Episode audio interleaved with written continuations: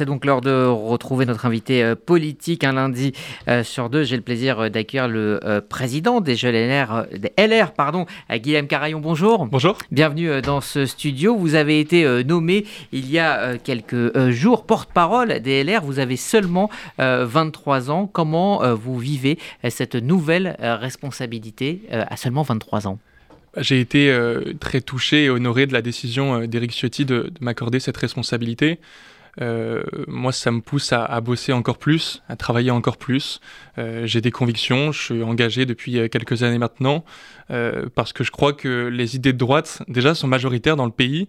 Et le paradoxe, c'est qu'on n'est plus au pouvoir depuis une quinzaine d'années.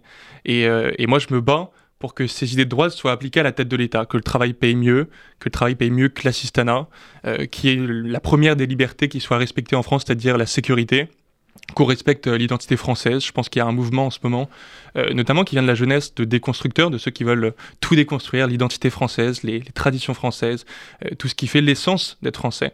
Et, moi, je me bats contre ça. Donc peut-être résumer en, une expression, déconstruire les déconstructeurs. Et, c'est ça mon, ambition. Et je, me, je mettrai toute mon énergie, évidemment, dans cette responsabilité. Est-ce que ces préoccupations collent aux préoccupations des, des, jeunes aujourd'hui? Parce que les jeunes ne votent pas vraiment à droite ils s'abstiennent ou surtout euh, votent plutôt pour euh, la gauche euh, radicale, avec évidemment des, regards tournés vers Mélenchon. 31% des jeunes, selon l'Ipsos, ont, voté Mélenchon à la dernière présidentielle. comment vous interprétez cette idée d'être jeune et de droite? Est-ce qu'il y a encore une place pour les idées de droite dans la jeunesse aujourd'hui? Je le, je le, déplore, mais le premier parti de jeunes chez les jeunes aujourd'hui, c'est le Front National c'est le Rassemblement national. Euh, pourquoi? Parce que moi je crois que la droite euh, a pas suffisamment été claire sur ses convictions. Il y a beaucoup d'électeurs qui euh, ont regretté que pendant le quinquennat de Nicolas Sarkozy, de 2007 à 2012, on n'ait pas suffisamment baissé euh, l'immigration, que l'immigration soit restée à peu près à des niveaux autour de 250 000 entrées légales chaque année, et donc un peu moins que sous Emmanuel Macron. Là, on a atteint des records, mais il y avait déjà un niveau d'immigration très fort. la question de l'insécurité qui taraude les Français depuis des décennies, depuis 40 ans en réalité, n'a pas été réglée sous Nicolas Sarkozy, et c'est parce qu'il y a eu certains renoncements, certains échecs à droite quand on a été au pouvoir, qu'il y a des électeurs qui sont partis vers l'extrême droite. Et nous, on se bat justement pour qu'on clarifie nos convictions. Et, je crois que l'élection d'Éric Ciotti, avec euh, l'annonce euh, de notre futur candidat à l'élection présidentielle qui sera Laurent Wauquiez permet cette clarification. On va avoir une ligne de droite claire, euh, ferme, décomplexée et, une incarnation. Et c'était peut-être ça aussi le problème de la droite pendant toutes ces années. On avait un bloc mélanchoniste avec des jeunes qui partagent des idées de gauche radicale et, d'extrême gauche, un bloc central macroniste et puis un bloc aujourd'hui pour le Rassemblement national. Si on arrive à incarner quelque chose dans le pays, je pense que les jeunes se retourneront vers nous plus, plus précisément. Alors en vous écoutant, on est quand même sur les mêmes thèmes euh, que euh, ceux du, Rassemblement national. Qu'est-ce qui vous différencie euh, du Rassemblement national? Déjà l'histoire. nous, on est les héritiers du mouvement gaulliste. on n'est pas les héritiers de ceux qui ont combattu le général de Gaulle, même qui ont voulu l'assassiner. puis la deuxième différence notable, c'est le fait que nous, on, apporte des solutions aux, problèmes des Français. moi, je ne me suis pas engagé justement seulement pour faire des constats. Euh, oui, il y a des problèmes d'insécurité qui sont partagés par 70% des Français, toutes les enquêtes d'opinion le montrent. Euh, oui, il y a des problèmes avec notre politique migratoire. Euh, oui, évidemment, le travail ne paye pas assez dans notre pays. Et ça produit une forme de, frustration et d'exaspération chez les gens. simplement, si la droite se réapproprie ses fondamentaux, ses valeurs, je pense que la droite redevient majoritaire dans le pays. Parce que tout ce que je dis là, c'est pas un discours euh, qui est d'extrême droite, c'est un discours qui est majoritaire. Évidemment que les gens veulent que le travail paye mieux. Euh, depuis, depuis des années, euh, avec l'inflation, avec une augmentation très légère des salaires, on voit que le pouvoir d'achat des Français a baissé. Les gens, ils veulent juste vivre dignement, et c'est leur plus grande des libertés. C'est ce que Valérie Pécresse n'a pas réussi à faire lors de la dernière présidentielle, selon vous? Peut-être qu'on n'avait pas suffisamment travaillé, peut-être qu'on a payé les échecs euh, de la droite qui au pouvoir n'avaient pas été suffisamment clairs, et peut-être qu'on a euh, vécu une faiblesse dans l'incarnation de notre candidate. Euh, elle n'a pas réussi à parler aux Français. Elle n'a pas réussi à parler Français. Moi, je, viens d'un département rural, le Tarn, où, euh, Valérie Pécresse, euh, ça leur parlait pas. C'était pas la candidate de la droite. Euh, il y avait certains plus modérés qui considéraient que le candidat de la droite c'était Emmanuel Macron, ceux qui réfléchissaient plus sur les questions de fiscalité, qui voulaient une baisse de la fiscalité. C'est paradoxal parce qu'il l'a pas fait quand il a été au pouvoir, et il le fait toujours pas. Et en même temps, il y, avait 4 ans. Et ouais, ouais s'il l'a pas fait pendant le premier quinquennat, j'ai peu d'espoir qu'il le fasse pendant le second. surtout qu'il dit qu'il l'a fait. Alors que c'est faux, on a encore le niveau de prélèvement obligatoire le plus important d'Europe. et dans le même temps, des électeurs qui étaient un peu plus à droite et qui considérait que la candidate de la droite, c'était Marine Le Pen. Euh, celle peut-être du ce que Jérôme Sainte-Marie, le, sociologue, appellerait le bloc populaire. Euh, moi, je crois que le, rôle de la droite, c'est de réconcilier les deux blocs. À la fois le bloc élitaire, euh, la France qui va bien et qui veut que le travail paye encore mieux, et puis le bloc populaire, les gens qui souffrent aujourd'hui. Il y a 10 millions de personnes qui vivent sous le seuil de pauvreté. Et si la droite doit se battre pour quelqu'un, c'est d'abord pour eux.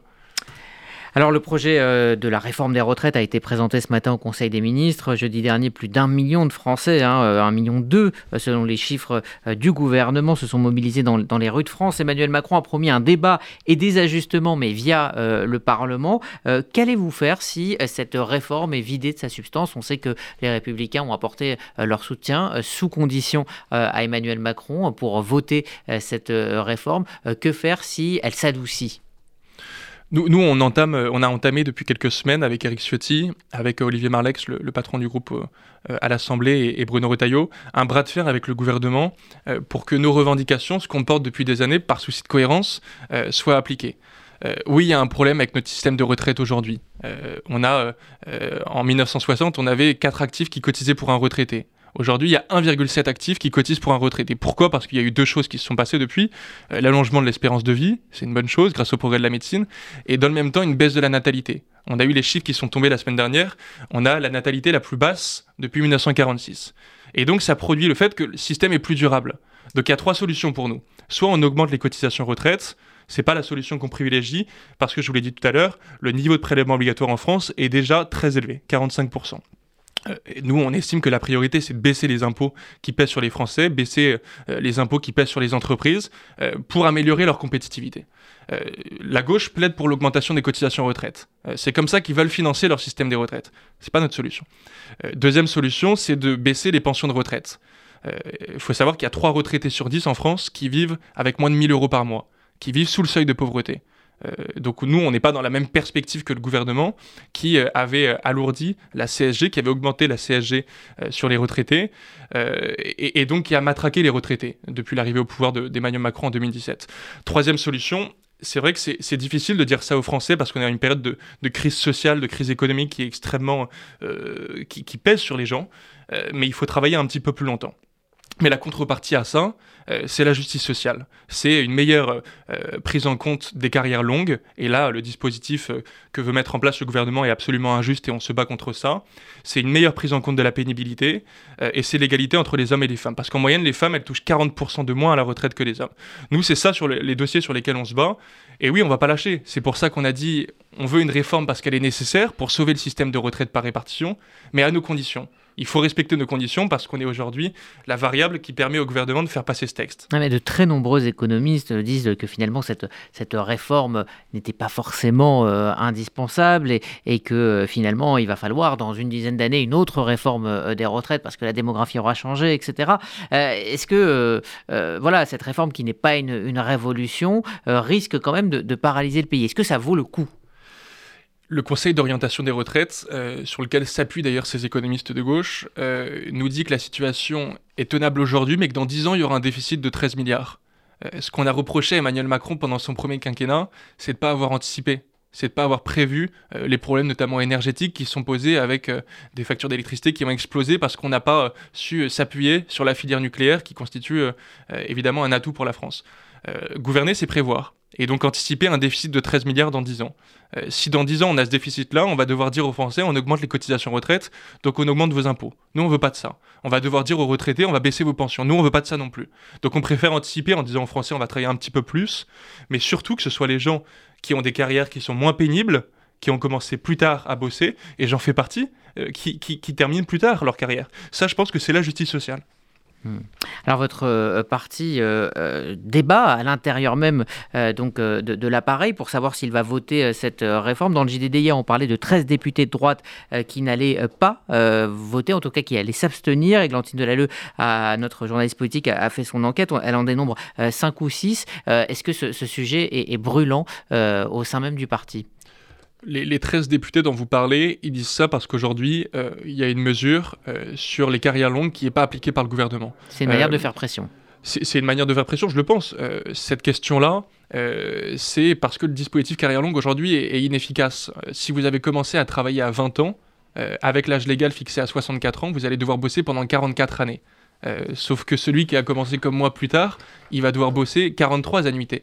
Euh, ça peut paraître anodin une année, mais moi j'ai pas envie que la charge de cette réforme elle pèse sur les gens qui ont commencé plus tôt et qui ont des métiers qui sont plus pénibles et qui se sont tués au travail pendant toute leur vie. C'est encore une fois une question de justice sociale que de les protéger. Alors il y a des divisions à droite mais aussi euh, à gauche. Évidemment, on a parlé tout le week-end euh, de cette passe d'armes entre Olivier Faure et Nicolas Maillard-Rossignol. Ils se disputent donc l'issue du vote des adhérents du PS, un parti coupé en deux. C'est un épisode que, que la droite a connu, il faut le rappeler, entre François Fillon et Jean-François Copé. C'est 2014. Euh, quel regard portez-vous sur le Parti socialiste J'allais dire parti euh, miroir, ancien euh, grand parti de, gouvernement. ce qui se passe au PS, est-ce que cela pourrait se passer chez les LR, c'est-à-dire de s'effriter jusqu'à le, score d'Anne Hidalgo à la dernière présidentielle? Oui, vous avez fait référence à, l'élection à la présidence de l'UMP en 2012 et la situation était assez pathétique. Euh, on était ridicule. Les Français, ils ont envie qu'on règle leurs problèmes. Ils n'ont pas envie qu'on fasse des tambouilles internes et qu'on s'engueule entre nous. Ça, ça nous regarde que nous. Et ça ne doit pas être exposé publiquement dans la presse. Euh, aujourd'hui, ce que je vois de la situation du PS, moi, ça me fait rire. Je me dis que c'est ridicule. Enfin, Olivier Faure, il a été élu par 12 000 militants. Euh, c'est moins que Jean-François Copé euh, à la primaire de 2016 quand il avait fait 0,3%. Il faut, faut quand même s'interroger sur la non-représentativité totale de ce parti. Le Parti socialiste aujourd'hui représente jamais les Français, représente pas du tout les Français et encore moins les électeurs de gauche. Donc on doit peut-être euh, relativiser un peu l'importance de cette élection. S'il y a une leçon à tirer pour la droite, une importance symbolique. S'il y a une leçon à tirer pour la droite, je pense que le PS a déçu ses électeurs. Euh, Hollande, en 2012, son grand discours du Bourget, son grand meeting du Bourget, il dit Mon ennemi, c'est la finance. La réalité, c'est que sur les 40 dernières années, la politique la plus libérale, elle a été menée par François Hollande. Euh, libéral à la sauce social-démocrate. Mais c'était François Hollande, président socialiste, qui, hurlait à l'ennemi c'est la finance. Euh, donc ils ont déçu leurs électeurs. Et comme chez nous, où on a des électeurs qui sont partis à l'extrême droite au Rassemblement national parce qu'ils estimaient que sur les questions d'insécurité on n'avait pas fait le job, eux sur les questions sociales, bah, ils ont eu l'impression, leurs électeurs, qu'ils n'avaient pas fait le travail non plus. Et c'est pour ça qu'ils sont repliés à l'extrême gauche. Et je le regrette évidemment parce que le vote Mélenchon aujourd'hui, euh, c'est un vote communautariste et moi c'est un vote qui m'effraie en tant que jeune. Alors des études et, des sondages montrent hein, que les jeunes sont de plus en plus sensibles à ces thèses conspirationnistes.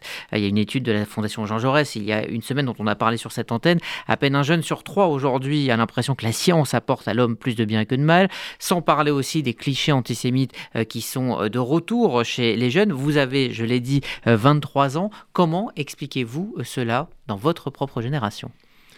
Moi, je, viens du Tarn, un département juste à côté de Toulouse, et une des premières fois où j'ai été euh, conscientisé à la politique, euh, ça a été avec la tuerie de Mohamed Merah à l'école euh, aux Zaratora. je rappelle qu'à ce moment-là, il avait tué des militaires à Montauban, et puis dans cette école juive, il avait, il avait tué à, à, bout portant une petite fille de 8 ans qu'il avait mis à genoux. Et après cet épisode-là, dans la cité qui est pas très loin de chez moi, du Mirail à Toulouse, il y avait euh, presque des, signes de satisfaction. Euh, les gens pleuraient pas la mort de cette petite fille la mort de, de, toutes ces personnes euh, en, 2012. Et moi, ça m'avait marqué parce que je m'étais dit bah, qu'il y a un problème majeur en fait chez ce que pensent beaucoup de jeunes dans notre pays. Il y a eu il y a quelques années aussi l'attentat qui a touché le professeur d'histoire Samuel Paty. après ça, dans des écoles, il y a des enfants qui n'ont pas voulu respecter la minute de silence.